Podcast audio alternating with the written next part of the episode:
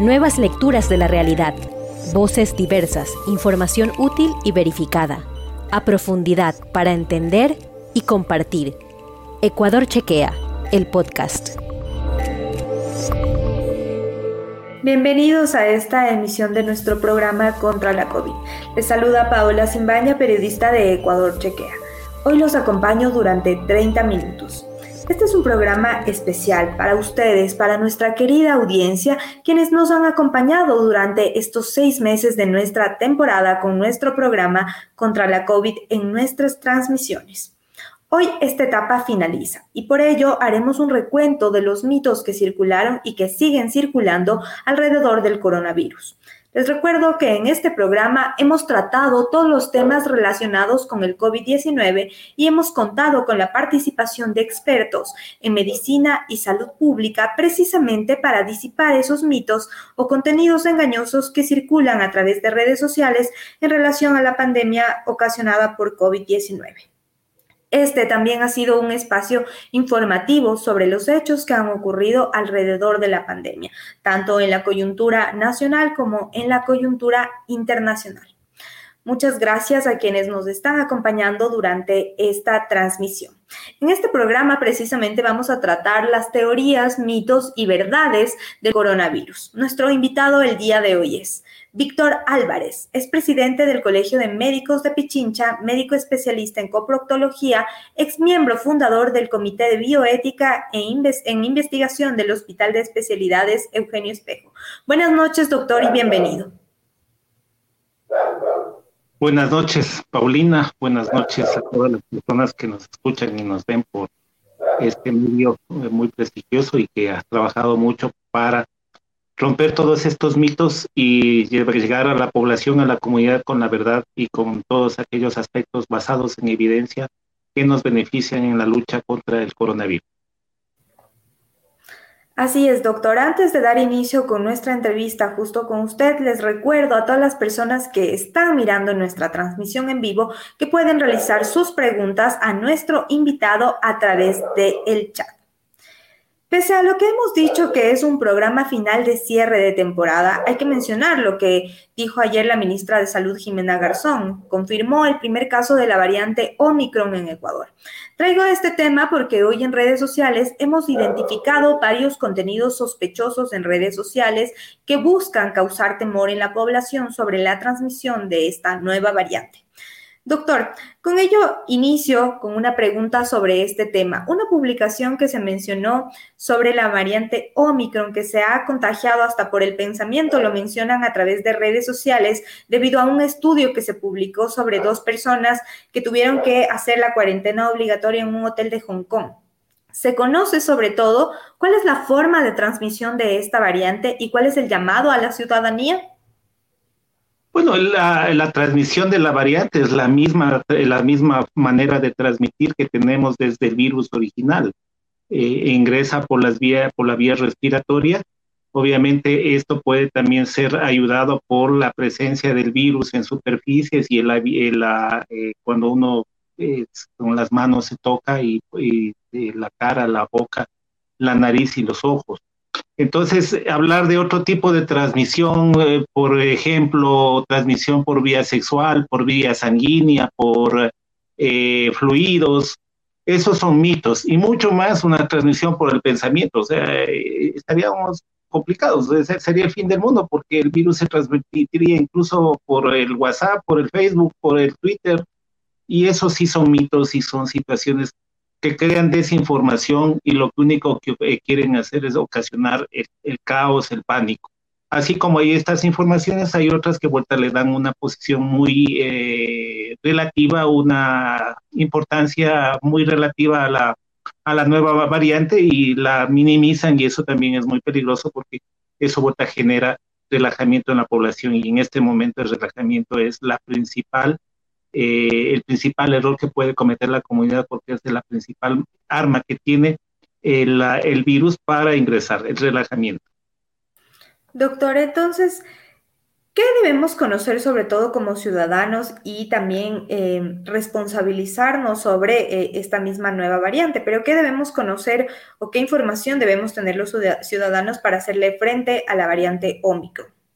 Bueno, lo que sabemos es que es una variante altamente transmisible, es decir, por sus mutaciones eh, puede ingresar por la espícula, la mutación de la espícula S ingresa más fácilmente a las células, se reproduce más rápido tiene una, un cambio. estas mutaciones, hablemos, son cambios, ¿no? En la estructura de la eh, química que tiene el virus en el ADN.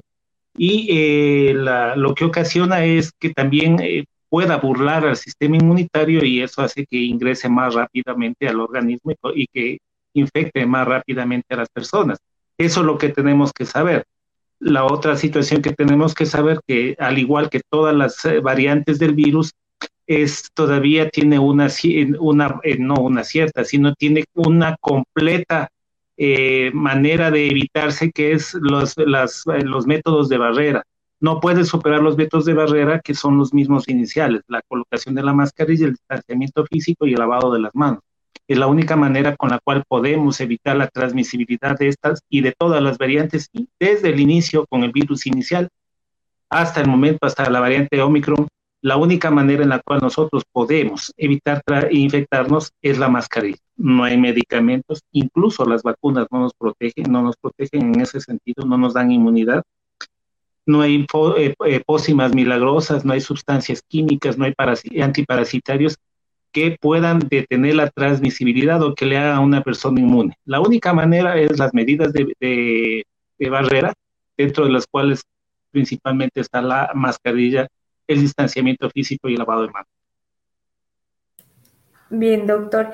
Justo lo que usted acaba de mencionar viene, viene eh, a mi memoria algunas de, estas mismas teorías que nosotros desde la redacción de Ecuador Chequea hemos identificado y muchas de estas teorías o publicaciones engañosas frente a las vacunas mencionaban que entonces vamos a estar sometidos siempre a un régimen en el que tengamos que colocarnos refuerzo tras refuerzo y que entonces por eso las vacunas no servirían y aparecen las nuevas variantes.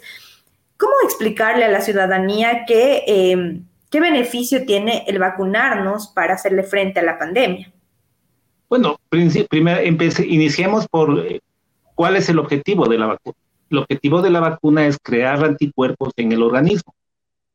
Entonces, por, de acuerdo a la, característica de cada una de las vacunas, eh, lo que ocasionan es que el cuerpo reconozca a este enemigo falso, para ponerle así, para que sea más didáctico, a este eh, eh, virus o a esta sustancia camuflada que se parece a, las características químicas del SARS-CoV-2 y lo que hace el organismo es producir anticuerpos. Ese es, la, ese es el mecanismo de acción de todas las vacunas al, hacer anticuerpos, lo que está haciendo el cuerpo es teniendo más protección, especialmente para eh, una enfermedad grave, una enfermedad crítica y la muerte.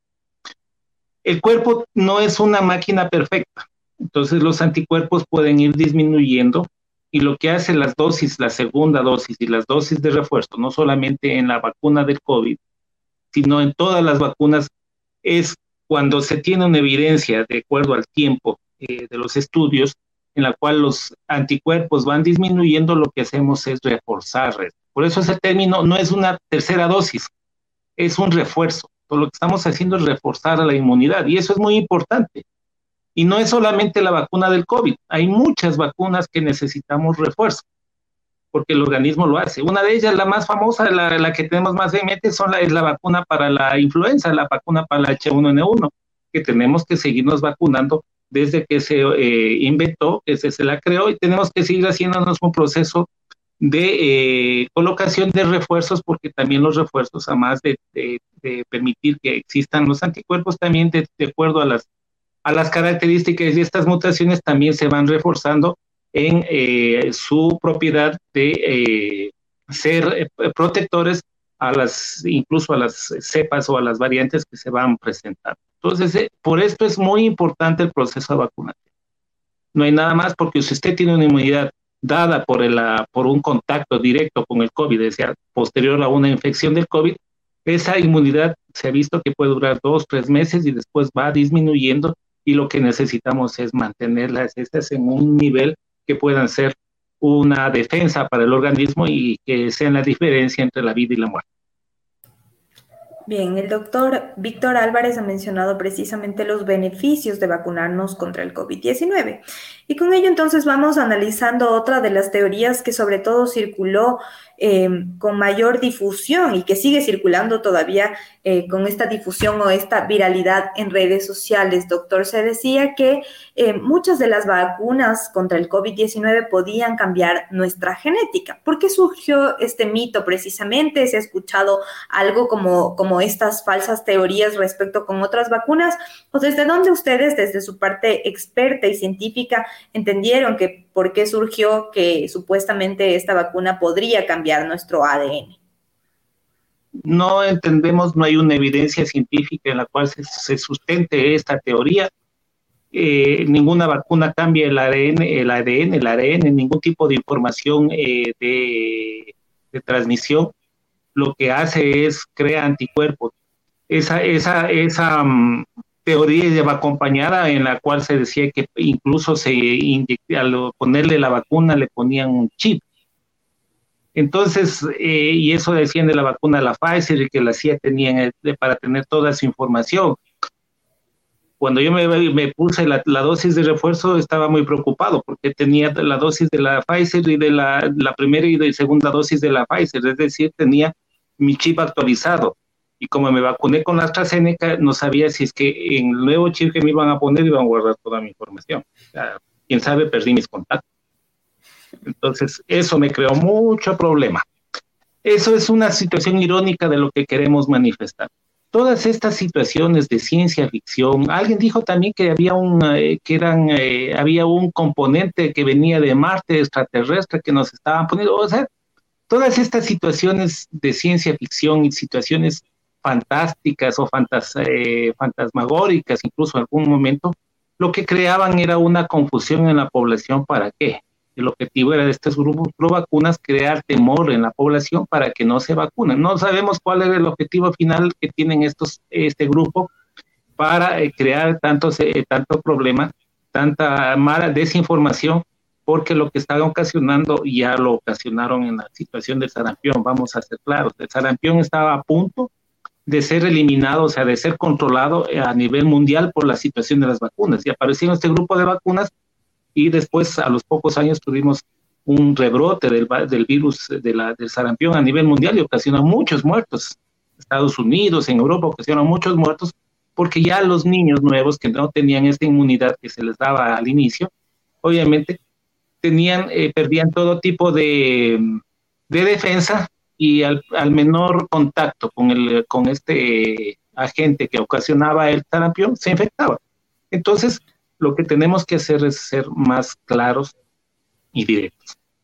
Los que somos, estamos a favor de las vacunas lo hacemos porque estamos eh, respaldados por una evidencia científica, incluso por una situación práctica que se ha visto en el mundo. La mayor parte de los pacientes que están infectándose con la Delta y con la Omicron son aquellos que no tuvieron las dosis completas o que no fueron vacunados y ellos los que se están complicando. Si bien es cierto, existe un pequeño porcentaje de infectados y que han desarrollado enfermedad grave, incluso han muerto de las vacunas, es porque es ese, ese pequeño porcentaje de lo cual no se cubre la vacuna. Ninguna vacuna le cubre el 100% del COVID, cubren el 80, 90, pero ya es una cobertura grande. Entonces, si hacemos una relación entre los pacientes infectados con vacuna y que se han agravado, es un porcentaje muy bajo, bajísimo. Pero si hacemos el porcentaje de pacientes no vacunados o con, una, con un esquema incompleto, el, el porcentaje de pacientes que han llegado a, enfermedad grave, crítica y la muerte es muy alto. Entonces, esa es la, la, la, la disyuntiva. Si te vacunas, tienes una protección. Si no te vacunas, obviamente lo que vas a hacer es a llegar al mismo lugar que estás rechazando, a la ciencia, a la medicina. No vale porque esto es el, grupo, los médicos están, eh, quieren, eh, están haciendo el juego a las empresas farmacéuticas, no nos vamos a vacunar, se infectan y llegan a los hospitales. Incluso muchas de las personas que se han infectado, que no han estado vacunando, cuando han estado en enfermedad crítica, en cuidados intensivos, rogaban para que se les vacune. Esa es la disyuntiva. Así es, doctor. Y usted ha mencionado varios puntos importantes que lo vamos a tratar justo en este recuento y en este programa especial que hemos tratado. Les recuerdo a nuestra querida audiencia que Ecuador Chequea se encuentra en las diferentes redes sociales, como aquí en nuestra plataforma de Facebook, Twitter e Instagram, y una invitación también para que visiten nuestro sitio web que es www.ecuadorchequea.com. A nuestros seguidores que se enlazan recientemente a nuestra transmisión, les comento que estamos analizando las teorías, los mitos y las verdades que han circulado alrededor del coronavirus. En este espacio, por ser un programa especial, contamos con la participación del doctor Víctor Álvarez, presidente del Colegio de Médicos de Pichincha. Doctor, usted mencionaba justo en su intervención antes de, de este pequeño intermedio que si bien han existido varias teorías alrededor del COVID, pues también existen, sobre todo ahora con las dosis de refuerzo, temor también en la población porque mencionan, por ejemplo, si tuvieron la, su primera vacuna con AstraZeneca o con Pfizer o con Sinovac, tienen miedo de que esos mitos que se generaban al inicio de, de la vacunación, de este proceso de vacunación, por ejemplo, con AstraZeneca, pasen los supuestos efectos secundarios que decían, como en el caso de coágulos sanguíneos o trombosis ¿Qué le recomienda a esa población que va por su dosis de refuerzo y que tendría eh, esta vacuna de AstraZeneca? Bueno, hay eh, mucha información, mucha evidencia científica basada en trabajos muy bien estructurados, trabajos a doble ciego incluso, en la cual se indica la ventaja en, de tener la tercera dosis o la dosis de refuerzo. Como le dije, no es nada raro el hecho de cambiar o derrotar la vacuna se ha demostrado en algunos estudios que aumenta la, capacidad del organismo de producir más anticuerpos. Hasta el momento no hemos tenido informes de efectos colaterales graves o de muertes por la administración de la tercera dosis de AstraZeneca. No hemos tenido, quién sabe, se pueda presentar, sí, pero van a ser mínimos de 700 mil personas que dos o tres o cuatro tengan algún problema de una reacción grave o, o, moderada, complicada de la vacuna, está dentro de lo que la, la, estadística lo permite y dentro de lo que está así.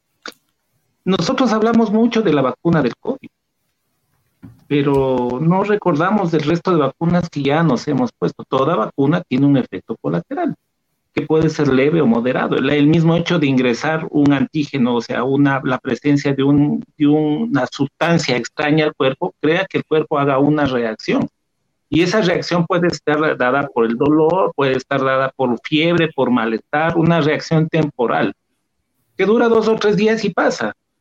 Acuérdese usted o los, nuestros oyentes o televidentes que fueron padres o son padres cuando íbamos a nuestros niños a vacunarles, el, pediatra les eh, eh, aplicaba la vacuna y nos recomendaba que le demos paracetamol o ibuprofeno porque puede darle fiebre, porque puede el niño estar un poquito eh, molestoso, que va a llorar, que va a tener dolor.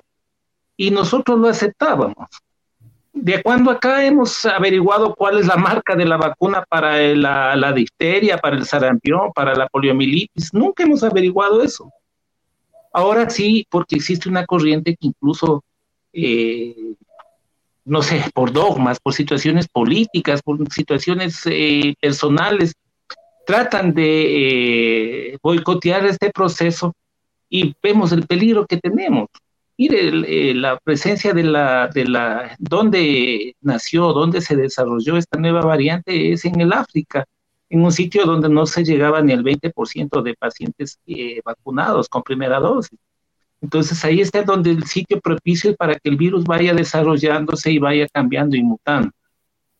La pandemia no va a disminuir porque por una situación divina. La pandemia va a disminuir porque todos trabajemos y en el mundo la primera estrategia que debe ser para eh, evitar y combatir la pandemia es la solidaridad mundial.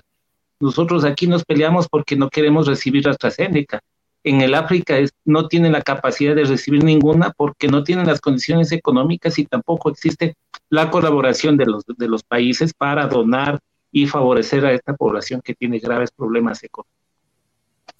El doctor ha mencionado sobre todo ya los beneficios durante o desde el inicio de este programa, pero también ha mencionado dentro de su intervención sobre todo algunos mitos que han circulado alrededor de las otras vacunas y que nosotros como ciudadanos también deberíamos tomarlo en cuenta. Ya decía el doctor y que es indispensable rescatarlo.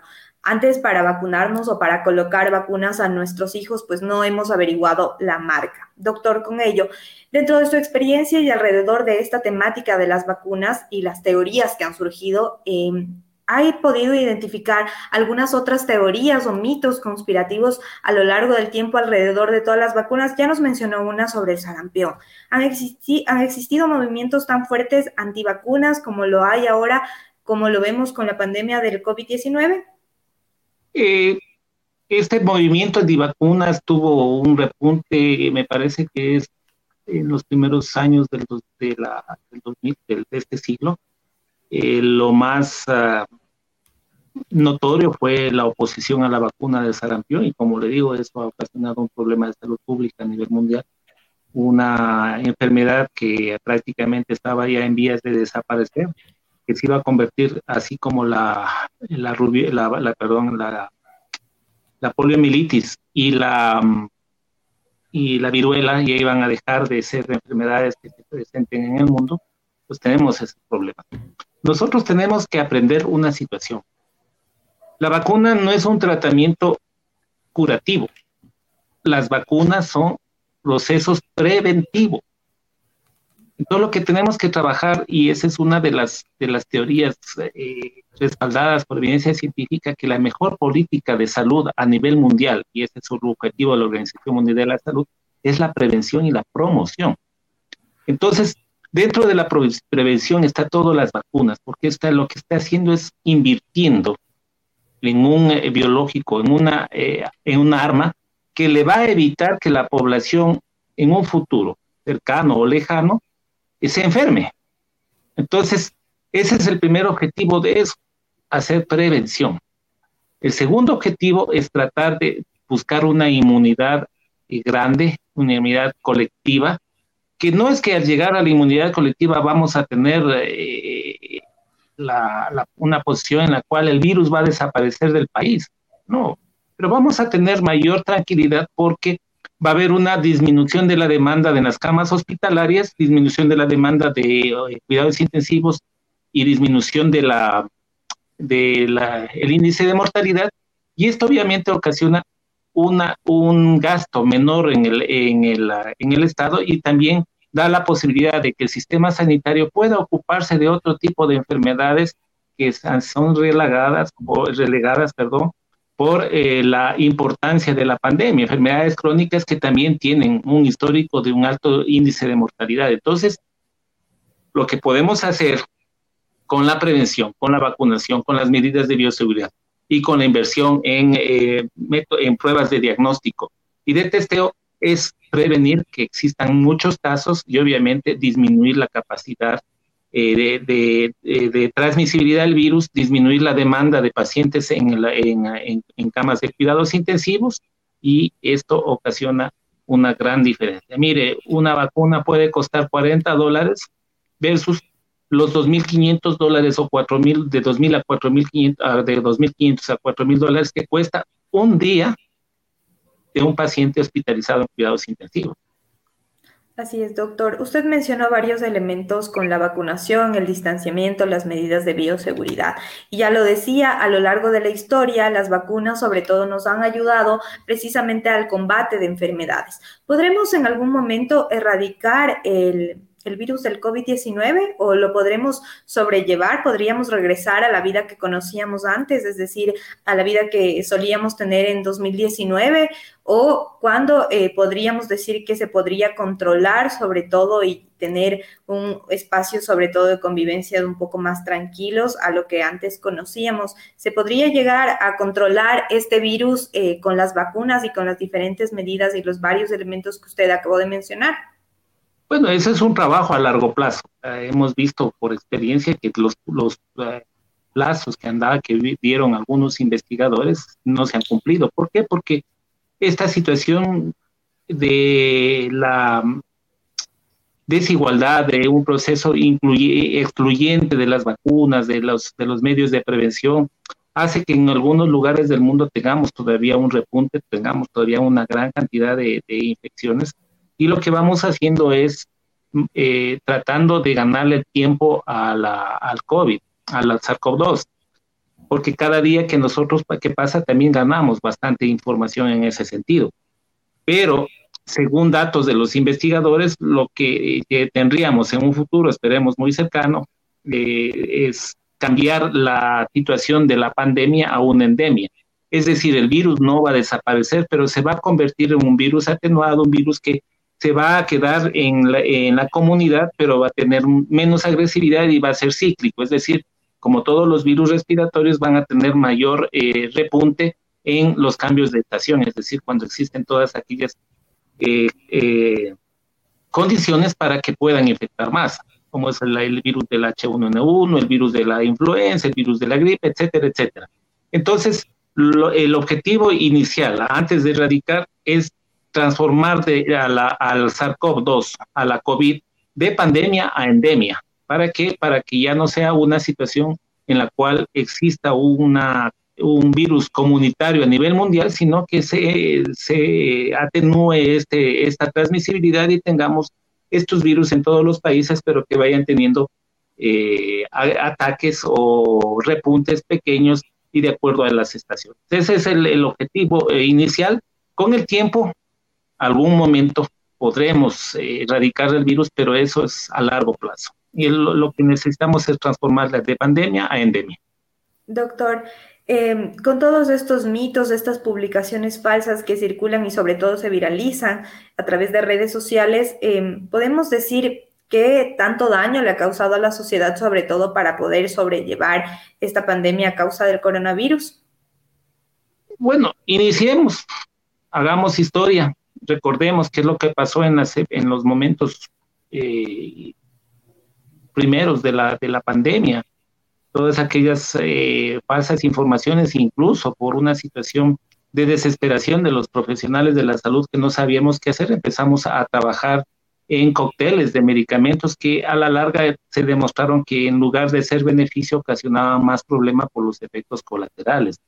Entonces se ha tratado de identificar y se ha abusado de algún tipo de medicamentos como los antiparasitarios, la cloroquina y cualquiera de, las situaciones, porque se ha se han creado mitos también en ese sentido, mitos no basados en una evidencia, por ejemplo, la ivermectina. Usted, usted se acuerda que en Guayaquil la regalaban y alguien, algún personaje de, la, de Guayaquil dijo que, bueno, no importa, si no, le, si no le ayuda al COVID, por lo menos van a estar desparasitados todos los guayaquileños. Falso, porque eso creó muchos problemas a largo plazo y lo que hizo es incentivar la automedicación. Nosotros como gremio, el gremio Colegio Médico de Pichincha, a ningún momento tratamos y, hicimos una em, socialización o masificación de ningún tipo de fármaco porque nosotros la, función que la hacemos es la prevención. Siempre hemos estado trabajando por este proceso de prevención antes de las vacunas, las medidas de bioseguridad, después de las vacunas, las medidas de bioseguridad.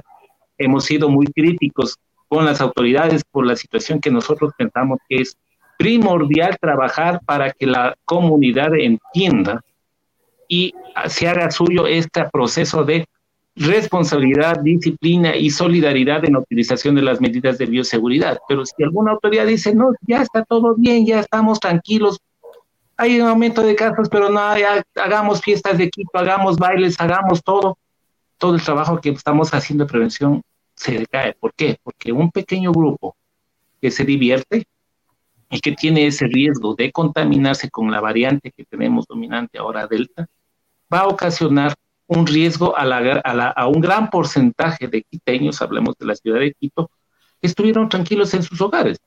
Entonces, eso tenemos que también, ese es el peor mito y la peor, eh, la peor, el, el peor enemigo que tenemos, la desinformación o una información ambigua que ocasiona que la población la capte de manera eh, irregular o, lejana a la realidad y se relaje. Al momento que usted se relaja, las probabilidades de que se infecten tiene un, ascenso directamente proporcional al grado que usted se ha relajado. Y mucho más ahora con la variante Omicron, porque hay que ser claros, en este momento tenemos un paciente importado, pero por las características de, este, de esta variante, no estamos seguros si ya está empezando a circular en, el, territorio ecuatoriano. Y esto no es por atemorizar a la población, esto es para crear una, una, una acción una, un mensaje para que la población asuma lo que dijimos en el inicio. La principal protección para evitar la transmisibilidad, que es las medidas de barrera.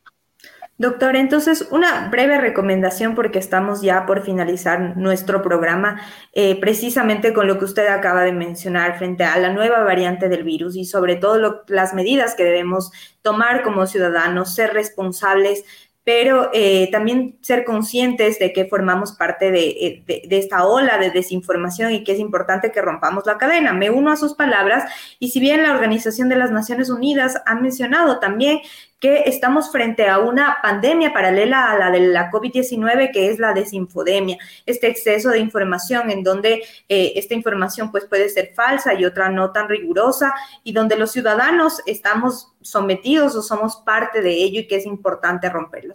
Por favor, unas breves recomendaciones para ser consciente de ello y sobre todo para seguir enfrentando a la pandemia que sigue entre nosotros. Bueno, recomendaciones, primera, por favor, vacunarse.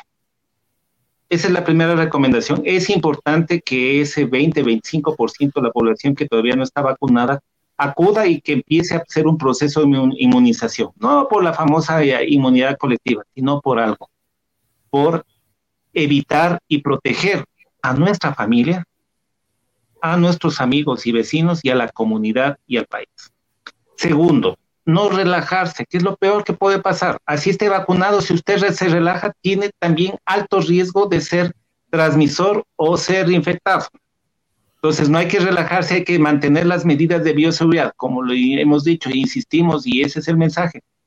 La única manera en la cual uno puede evitar infectarse es utilizando las medidas de bioseguridad. El triángulo de la vida, como dijo algún, este, algún investigador de aquí del país lavado de manos, distanciamiento físico, que obviamente está inmerso ahí también el, evitar las aglomeraciones y la, la utilización de las mascarillas. Este es el triángulo de la vida. Y por último, obviamente, hacer un proceso comunitario, consolidario, que tiene que ser respaldado por la presencia o la dotación de eh, la suficiente cantidad de pruebas de diagnóstico y pruebas de testeo, porque eso también es otro de, los, de las debilidades. Tenemos un buen proceso de vacunación, pero seguimos siendo débiles en la detección oportuna de los casos, en las pruebas de testeo, y seguimos teniendo una estadística no real, con muchos sesgos, y obviamente la, la respuesta que se va, en, las medidas o las respuestas epidemiológicas, como no están basadas en una evidencia estadística adecuada, tampoco pueden ser reales. Entonces, lo que tenemos que trabajar es en esos tres ejes, vacunación, medidas de bioseguridad y pruebas de testeo y, y, y, diagnósticas de, la SARS-CoV-2, de la pandemia de la COVID, y con eso poder trabajar en ese sentido. Eh, muchísimas gracias, doctor. Antes de finalizar, como siempre lo ven en sus pantallas, les recordamos nuestro número de WhatsApp para que la redacción de Ecuador Chequea realice una verificación si ustedes tienen un pedido. Si bien esta temporada de nuestros programas culmina, eh, hacemos siempre énfasis en romper precisamente esta cadena de desinformación que ya lo ha mencionado el doctor, pues nos causa un daño a nuestra sociedad. Agradecemos la participación de nuestro invitado especial en este programa. Nos acompaña acompañó el doctor Víctor Álvarez, presidente del Colegio de Médicos de Pichincha. Con este programa especial finalizamos nuestra temporada de nuestro programa contra la COVID de Ecuador Chequea. Agradecemos a quienes nos acompañaron cada miércoles en cada una de nuestras transmisiones. Un recordatorio también para que no se olviden de seguirnos en todas nuestras redes sociales. Nos encuentran como Ecuador Chequea. Conmigo, hasta luego. Si te quedaste con ganas de más, visita www.ecuadorchequea.com y no comas cuento.